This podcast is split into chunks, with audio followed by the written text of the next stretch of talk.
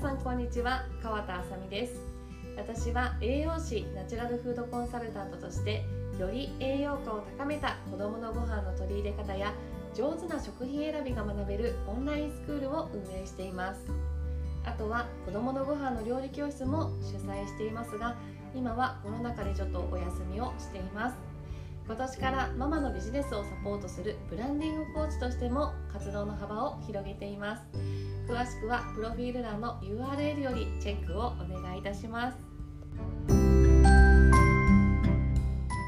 はい。ではまず腸内環境がいいとということで腸内環境が良好な状態だとどういうことが起こるかっていうところですね。まずは解毒作用が良好ということで私たちこう日頃ね過ごしていく中で大気中だったりとかあとは食事から結構有害な物質っていうのも体内に取り込んでしまっています。なのでそういった有害物質が体内に入ってしまった時に腸内環境でしっかりと解毒作用が行われることによってあの排泄されるっていうねそういった流れがあるのでまずはこの腸内環境がいいとしっかりと有害物質を解毒してくれるだからこそ私たちがこう病気になったり炎症が起きたりっていうのは日頃から常に起こらないっていうのは腸内環境の中で戦ってくれているっていうのがあるので常に健康でいられるというところですね。なので腸内環境がいいとこう免疫力がアップするっていうふうに言われるのはこの解毒作用っていうところがポイントになってきます、うん、であとはビタミンの合成ですね。これも私たち例えば食事をね一切取らなかったとしても腸内環境であの一部のビタミンはこう合成されて作られます。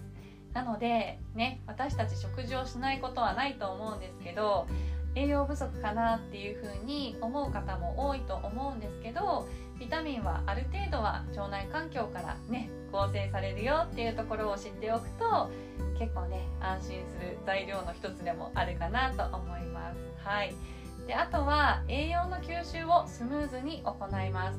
なので下にも書いてあるんですけど食べるだけでは栄養にならないよというところですね、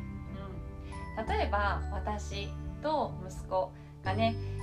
よりこうね栄養のバランスを考えたご飯を同じ量で同じねタイミングで一緒にこう食べ始めても私と息子でも全然その栄養の吸収率っていうのは体調とか気分だったりそういったところから変わってくるっていうところがあるんですね。うん、なので食べるだけでは栄養にはならない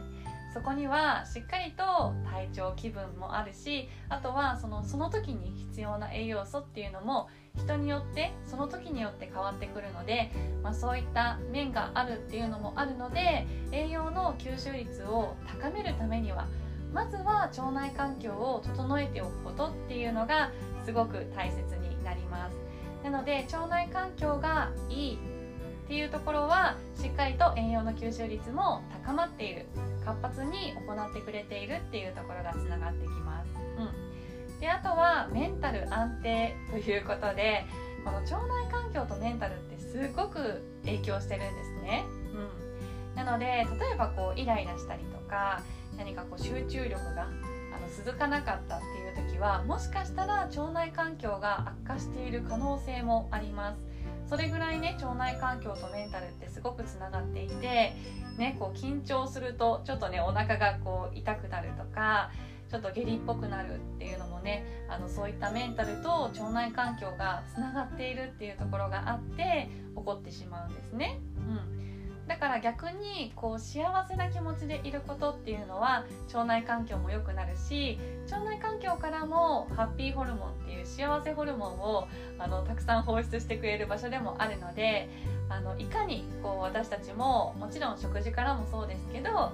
こう落ち着いてリラックスする時間を持つかっていうことがすごく大切になってきます。うん、なのでお子さんもね皆さん忙しく毎日動いてると思うんですけどあのこの時間はお家でおもちゃで一緒に遊ぼうかなとかこの時間はお子さんの好きな例えばお絵かきとか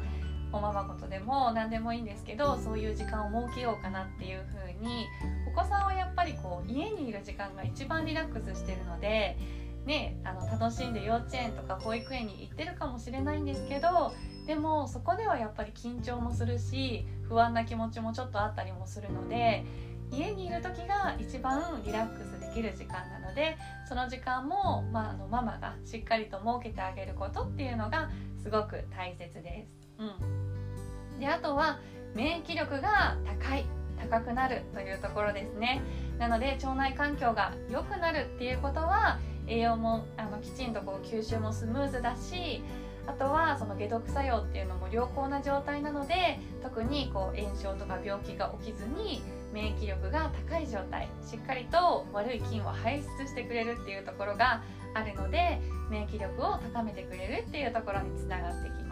はい。では逆に悪い環境だとどういったことが起きているのかっていうところを説明していきますね。うん、で悪い環境になっている時ってね、皆さんこう自分の体の中お子さんの体の中をこう開けてみることってできないのでどういう時が腸内環境が悪化しているかっていうのは目で見て分かるものではないんですけどただ便うんちですねうんちの様子で分かります。うん、なのでちょっとね例えばあの息子はそうなんですけどこう牛乳を飲ませてちょっと経つとあのうんちが緩くなるとか下痢っぽい時っていうのはああ乳製品だなっていう風に感じたりとかするあとはあの、まあ、小麦粉とかあの食物アレルギーがある子なんかもこう食べた時に何かこう炎症が出るっていうのは体がサインを発しているっていうところがあるのであのそういったところであ腸内環境に今ちょっとね悪い環境になっているのかなっていう気づくポイントっていうのはあります。うんあとは、まあ、食事からあの気をつけてほしいなっていうこともあるんですけどまずはその悪い環境になっているかいないかっていうのは便うんちの状況あの形大きさあとは硬さ、うん、目で見て分かる範囲であれいつもと違うなっていうところがあったらあのもしかしたら腸内環境が悪化しているかもしれない。そしたらちょっとね食事から意識していく。あとはリラックスした環境を作ってあげるっていうことがすごく大切です。うん。で私ねこのレベル1レベル2レベル3で分けました。でまずレベル1は消化不良です。なので食物アレルギーとかアレルギーっぽいっていうのもあるんですね。アレルギーではないけどアレルギーのような反応が出るサインが出るっていう子もいるのでそこをしっかり見てもらいたいです。でどんな食事食食べ物がこういったあの反応を起こしてしまうかっていうと、まあ、一番起こしやすいと言われるのが小麦粉と牛乳ですね、うん、乳製品。なのでそういったものを例えば頻度を高くとか量を多めに取り入れた時に何かお子さんに炎症が起きたりとかあとはその便の様子がちょっといつもと違かったらちょっとねあの頻度を減らすといいかなと思います。うん、あとは白砂糖ですね。お砂糖もすごくこの悪い環境になってしまうと悪玉菌が優位に働いてしまいます。で悪玉菌が優位に働いてしまうと、まあ、悪玉菌がたくさん腸内環境にいるというところで白砂糖をたくさん取り入れてしまうと餌になってしまうんですよね。なので悪玉菌は白砂糖を餌としてどんどんこう増えていくっていうところがあるのでなるべく白砂糖も頻度を低くしてほしいです。うん、で他にも、まあ、添加物とかステロイドあとはアレルギー物質何らかのアレルギー物質があの腸内環境で反応してしまったりとかあとはメンタルですねストレスストレスでも腸内環境は悪化してしまうので、まあ、そういったところでこう腸内環境がどんどんどんどん悪化してしまうと今度レベル2の炎症が起きます。で炎症が起きてしまうとどうなるかっていうと今説明したようなものがこう体の中に入って腸内環境でこう居続けてしまう。なかなか消化しきれない状態で居続けてしまうと腸内環境のこのひだひだですね。ひだの部分をあの攻撃してしまって傷がついてしまったりとかちょっとプツプツって穴が開いてくるんですよ。でそうするとそこから私たちの血液にどんどんどんどんこの有害物質が流れてしまう。そうすると炎症として体がねこうサインとして出てくる。うん、っていうところがありますなのですっごいこう肌に赤みが出てきたとかブツブツが出てきたニキビが出てきたとかあとは食物アレルギーでこう体が肌がすごく反応を起こしているとか、うん、そういう風なこう体見てわかる炎症が出てくるとこのレベルにになってきているというところなのでこういったさっきもね説明したものを極力減らしていくっていうところがすごく大切です。で最後がレベル3ですね。これが病気です。なのでこう風邪をひいてしまったりとか何らかの病気になってしまうっていうのはこういった消化不良からの炎症が起きてしまって炎症が大きくなってしまうと病気になってしまうっていうのがあります。なのでこの病気にならないためには悪い環境を作らないようになるべく日頃から食事から意識していったりとかあとはしっかりとリラックスした環境を作るっていう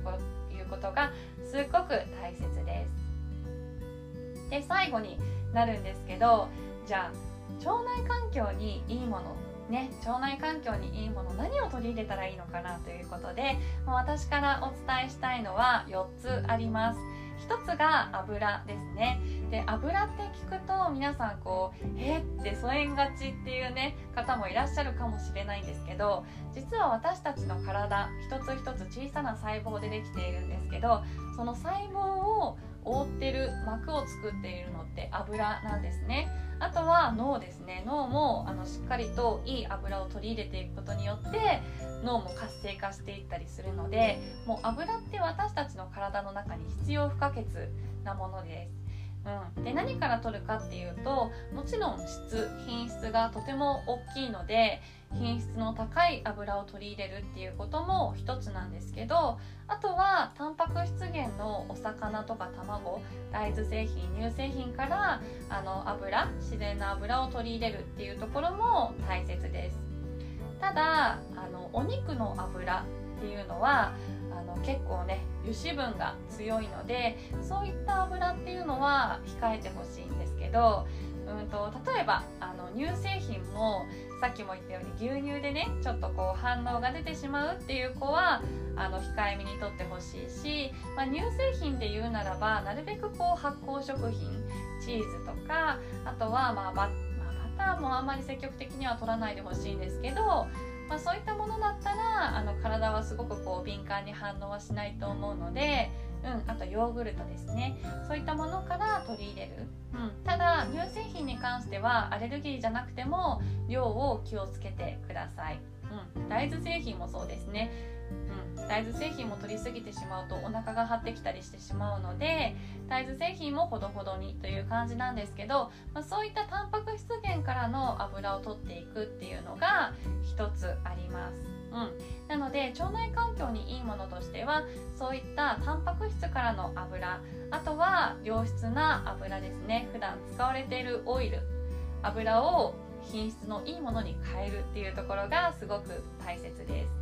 で次がオリゴ糖ですね。でオリゴ糖って聞くとね皆さんこうシロップシロップ状のオリゴ糖をイメージする方多いと思うんですけどあのオリゴ糖っていうのはあの取りすぎてしまうとお腹が緩くなってしまうのであんまりおすすめはしません。なのでオリゴ糖を取り入れるんだったら食事から取り入れてほしいです。で何から取り入れるといいかっていうと野菜だったらキャベツごぼう玉ねぎなんかにねオリゴ糖って含まれているので、まあ、そういった野菜からうん、オリゴ糖を摂取するっていうのはおすすめですしあとはバナナとか蜂蜜天才糖っていうのもねおやつから、うん、あとは朝ごはんもねあの取り入れやすいかなと思うので、まあ、そういったところからオリゴ糖を意識していくといいかなと思います。うん、であと大豆製品にもねオリゴ糖は含まれるので、うん、あの大豆製品積極的に取り入れてほしいなと思いますただ量を取りすぎるとさっきも言ったようにちょっとお腹がゴロゴロする子もいるので量には気をつけてください、はい、で次発酵食品ですね。これは皆さん腸内環境にいいものといったら発酵食品をね思い浮かべる方多いのではないかなと思うんですけど発酵食品も麹味噌あとは納豆あとはぬか漬けとかねこういろいろこう日本な日本の昔ながらの発酵食品を取り入れることっていうのがあの私たち日本人には腸にはすごく向いているのでなるべくあの日本でね昔から食べられてきたこういった発酵食品を取り入れていくっていうことがおすすめです。あとはマグネシウムですね。うん。で、ここはちょっとね、もう栄養素的な話になってしまうんですけど、マグネシウムっていうのはミネラルの一つです。でこれは主に海藻類とか小魚に含まれるので、まあ、こういったものを日頃からあのちょこちょこ食べるっていうのはすごくおすすめですなのであのわかめがちょっと苦手だったら海苔でもいいし小魚もあのしらすが苦手だったら桜えびでもいいしなんかそういう風にあの選んでいくといいかなと思います。はいということで私からは以上になります。何か質問とかあのわからないことがあればあのお気軽にご連絡いただければお答えするのであのご連絡お待ちしております。ということでありがとうございました。